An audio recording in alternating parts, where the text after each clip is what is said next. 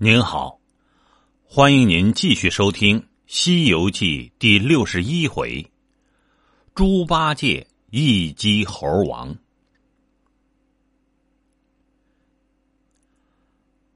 一解孔怀，法归本性；金顺木训成正果，心圆木母合丹元。共登极乐世界，同来不二法门。经乃修行之总经，佛配四己之元神。胸和地汇成三气，腰和魔色应五行，剪除六门去，即复大雷音。却说那呆子被一窝猴子捉住了，扛抬扯拉，把一件直夺子揪破，口里唠唠叨叨道。自家念诵道：“呃，罢了罢了，这一去有个打杀的情了。”不一时到了洞口，那大圣坐在石崖之上骂道：“你这囊康的猎货，你去便罢了，怎么骂我？”八戒跪在地下道：“呃，哥，呃，我不曾骂你，若骂你就嚼了舌头根。”我只说哥哥不去，我自去报给师傅便了，怎敢骂你？行者说道：“你怎么瞒得过我？我这左耳往上一扯，晓得三十三天人说话；我这右耳往下一扯，晓得十代阎王与判官的算账。你今走路把我骂，我岂不听见？”八戒说道：“呃，哥。”呃，我晓得你贼头鼠脑的，一定又变做个什么东西跟着听我的。行者叫道：“小的们，选大棍来，先打二十个见面孤拐，再打二十个背花，然后等我使铁棒给他送行。”八戒慌的磕头说道：“呃，哥哥，呃，千万看在师傅的面上，饶了我吧。”行者说道：“我想那师傅好仁义呀。”八戒又道：“呃，哥哥，呃，不看师傅的面，呃，请看在海上菩萨之面，饶了我吧。”行者见说起菩萨，却有三分的转意，说道：“兄弟。”既这等说，我且不打你，你却老实说，不要瞒我。那唐僧在哪里有难？你却来此哄我。八戒说道：“呃，哥哥，没什么难处，呃，实在是想你。”行者骂道：“这个好打的猎货！我老孙身回水帘洞，新主取经僧。”那师傅步步有难，处处该灾。你趁早告诉我，免得一场好打。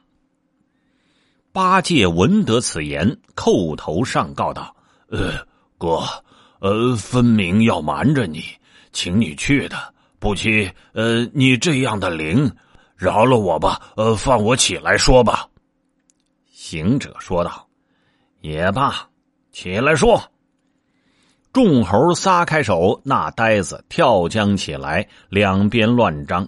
行者道：“你张什么？”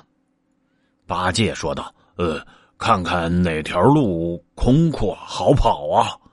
行者道：“你跑到哪里，我就让你先跑上三日，老孙自有本事把你再抓回来。快早说来，这一恼发我的性子，断不饶你。”八戒说道：“呃呃，实不瞒哥哥说，自你回去以后啊，我与沙僧保师傅前行，只见一座黑松林，师傅下马叫我化斋。我因走得远，无一个人家，辛苦了，略在草里睡了一睡。不想沙僧别了师傅，又来找我。呃，你晓得师傅没有坐性，他独步林间晚景。”出的松林，见一座黄金宝塔放光，他只当是寺院。不期塔下有个妖精，名唤黄袍，被他拿住。后边我与沙僧回来去寻，只见白马和行囊，不见了师傅。随寻到洞口，与那怪就厮杀起来。师傅在洞，幸亏了一个救星，呃，原是宝象国王第三个公主，被那怪射了来。他修了一封家书，托师傅寄去，遂说方便解放了师傅。到了国中，递了书，呃，那国王就请师傅降妖，取回公主。哥，你也晓得，那老和尚怎么会降妖呢？我二人又去与那妖怪再战，不知那怪神通广大，将沙僧又给捉了去。我败阵而走，伏在草中。那怪变做个俊俏的文人入朝，与国王认了亲，把师傅变作老虎，呃，又亏了白龙马夜现龙身去寻师傅，师傅倒不曾寻见，却遇见那怪在银安殿饮酒，他便一公鹅，与他寻酒舞道，欲趁机而砍，反被他用满堂红打伤马腿。呃，就是他叫我来请师兄的。说道：“呃，师兄是个有仁有义的君子，君子不念旧恶，一定肯来救师傅一难。万望哥哥，呃，念一日为师，终身为父之情，千万救他一救吧。”行者说道：“，你这呆子。”我临别之时，曾叮咛又叮咛，说道：“若有妖魔捉住师傅，你就说老孙是他大徒弟，怎么却不说我？”八戒又思量道：“呃，请将不如激将，等我激他一激。”然后说道：“哦，哥，呃，不说你还好，呃，只因为说了你，他一发的无状。”行者说道。怎么说？八戒说道：“哦，我说妖精，你不要无礼，莫害我师傅。我还有个大师兄，叫做孙行者，他神通广大，善能降妖。他来时，叫你死无葬身之地。”那怪闻言，呃，越发的愤怒，骂道：“哎，是个什么孙行者？我可怕他！”他若来，我剥了他的皮，抽了他的筋，啃了他的骨，吃了他的心，饶他猴子肉，我也要呃把他剁碎了，用油烹。行者闻言，就气得抓耳挠腮，暴跳如雷。是哪个敢这等的骂我？八戒说道：“呃，哥哥息怒，是那黄袍怪这等的骂来，我故学给你听。”行者说道：“贤弟，你起来，不是我去不成。即使妖精敢骂我，我就不能不降他。我和你去。老孙五百年前大闹天宫，普天的神将看见我，一个个空背躬身，口口称呼大圣。这妖怪无礼，他敢背前面后的骂我，我这去把他拿住，碎尸万段。”以报骂我之仇，八戒说道：“呃，哥哥，正是你去拿了那妖精，报了仇，那时回与不回来，任从遵意。”那猴子才跳下崖，撞入洞里，脱了妖衣，整一整，紧直夺，束一束虎皮裙，执了铁棒，竟出门来。慌的那群猴拦住道：“哎，大圣爷爷，你往哪里去啊？带上我们耍上几年也好啊。”行者说道：“小的们，你们说的哪里话？我保唐僧的这桩事，天上地下都晓得。孙悟空是唐僧的徒弟，他倒不是赶我回来，倒是叫我来家看看，送我来家自在的耍子。如今。”只因这件事，你们却都要仔细看守家业，一时插柳栽松，勿得废坠。待我还去保唐僧，取经回东土，成功之后，仍回来与你们共乐天真。众猴个个领命。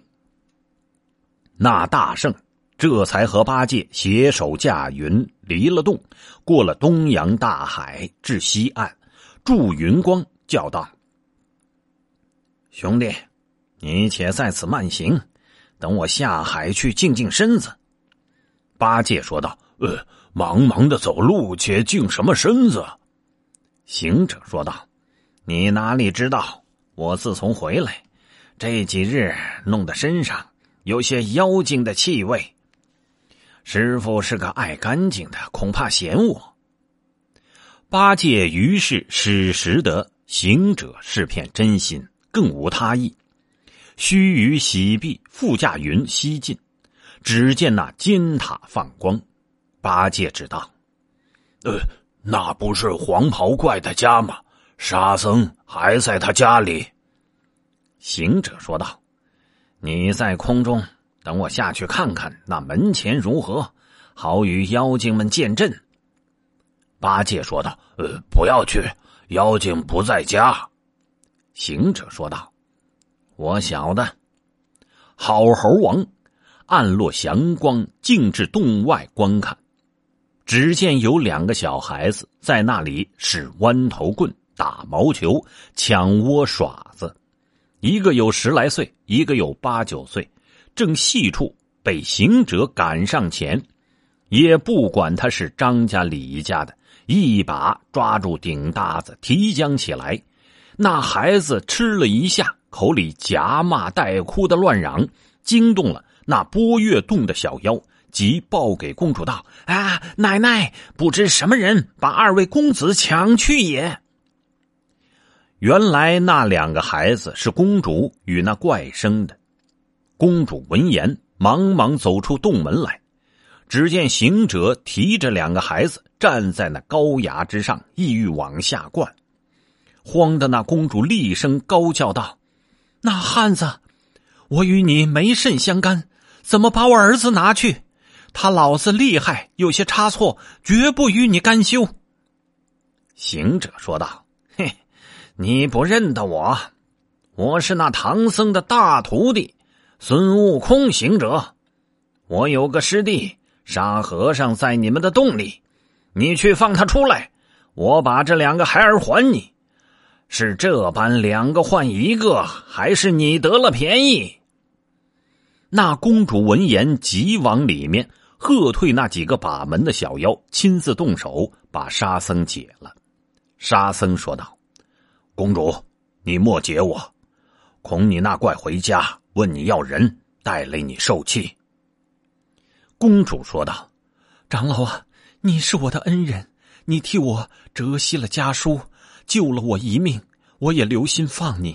不期洞门之外，你有个大师兄孙悟空来了，叫我放你。”那沙僧一闻孙悟空的三个字，好似醍醐灌顶，甘露滋心，一面天生喜，满腔都是春。也不是闻得个人来，就如拾得一方金玉一般。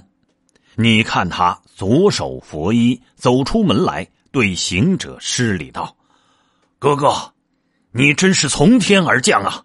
万祈救我一救。”行者笑道：“嘿嘿，你这个沙弥，师傅念紧箍咒，可肯替我方便一声？都弄嘴施展，要保师傅。”如何不走西方路，却在这里蹲着做什么？沙僧说道：“哥哥不必说了，君子既往不咎。我等是个败军之将，不可言勇，请救我一救。”行者说道：“你上来。”沙僧这才纵身跳上石崖。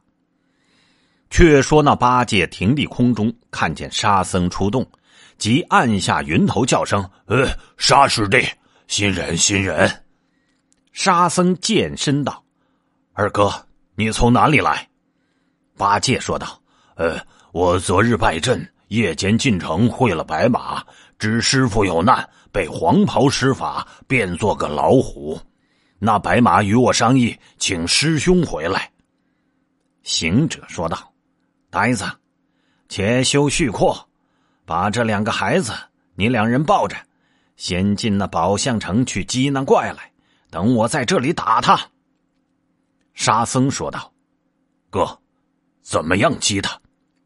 行者说道：“你两个架起云，站在那金銮殿上，莫分好歹，把那孩子往那白玉阶前一灌。有人问你是什么人，你便说是黄袍妖精的儿子，被我两个拿将来也。那怪听见，关情回来，我却不须进城与他斗了。若在城上厮杀。”必要喷云霭雾，波土扬尘，惊扰那朝廷与多官黎庶，俱不安也。八戒笑道：“呵，哥哥，呃，你但干事就锁我们。”行者道：“如何为锁你？”八戒说道：“呃，这两个孩子被你抓来，以此吓破胆了。这一会儿都哭哑了，再一会儿必死无疑。”我们拿他往下一灌，灌做个肉团子，那怪赶上肯放，啊，定要我们两个人的命。你却还是个干净人，连见证也没你，去，你却不是左我们。行者说道：“他若扯你，你两个就与他打将到这里来，这里有战场宽阔，我在此等候打他。”沙僧说道。正是正是，大哥说的有理，我们去来。他两个这才倚仗威风，将孩子拿去。行者即跳下石崖，到他塔门之下。那公主道：“你这和尚全无信义。你说放了你师弟，就给我的孩儿，怎么你师弟放去，不把我的孩儿留下，反来我门口作甚？”行者陪笑道：“嘿嘿，公主休怪，你来的日子久了，带你令郎去认他外公去了。”公主说道：“和尚莫无礼，我那黄袍郎比重不同，你若下了我的孩儿，与他挪挪经世。”行者笑道：“嘿，公主，为人生在天地之间，怎么便是得罪？”公主说道：“我晓得。”行者道：“你女刘家晓得什么？”公主说道：“我自幼在宫，曾受父母教训，记得古书云：‘五行之数三千，而罪莫大于不孝。’”行者说道：“你正是个不孝之人，盖父兮生我，母兮居我。”哀哀父母，生我劬劳，故孝者百行之源，万善之本。却怎么将身陪伴妖精，更不思念父母，非得不孝之罪如何？公主闻此正言，半晌，耳红面赤，惭愧无地，忽失口道：“长老之言最善，我岂不思念父母？只因这妖精。”将我设骗在此，他的法令又紧，我的步履又难，路远山遥，无人可传音信。欲要自尽，又恐父母疑我逃走，事终不明，故没奈何，苟延残喘，成为天地间一大罪人也。说罢，泪如泉涌。行者说道：“公主不必伤悲，猪八戒曾告诉我。”说你有一封书，曾救了我师傅一命。你书上也有思念父母之意。老孙来，关于你拿住那妖精，待你回朝见驾，另寻个佳偶侍奉双亲到老。你意下如何？公主说道：“和尚啊，你莫要寻死。左者，你两个徒弟那样的好汉，也不曾打得过我黄袍郎。”你这般一个筋多骨少的瘦鬼，一个似螃蟹模样，骨头都长在外面，有什么本事？你敢说拿妖魔之话？行者笑道：“嘿嘿，你原来没有眼色，认不得人。俗语云：尿泡虽大无斤两，秤砣虽小压千斤。他们相貌空大无用。”走路扛风，穿衣废布，重火星空，顶门腰软，吃食无功。咱老孙小字小，金节。那公主说道：“你真个有手段吗？”行者说道：“嘿，我的手段你是也不曾看见，绝会降妖，极能伏怪。”公主道：“你却莫误了我也。”行者说道：“决然误你不得。”公主说道：“你既会降妖伏怪，如今却怎样拿他？”行者说道：“你且回避回避。”莫在我这眼前，倘他来时，不好动手动脚，只恐你与他情浓了，舍不得他。公主说道：“我怎地舍不得他？其羁留于此者，不得已耳。”行者说道：“你与他做了十三年夫妻，岂无情义？我若见了他，不与他儿戏，一棍便是一棍。”一拳便是一拳，需要打倒他，才得你回朝见驾。那公主果然依行者之言，往僻静处躲避，也是他因缘该尽，故遇着大圣来临。那猴王把公主藏了，他却摇身一变，就变作公主一般模样，回转洞中专候那老怪。那么。欲知后事如何，且听下回分解。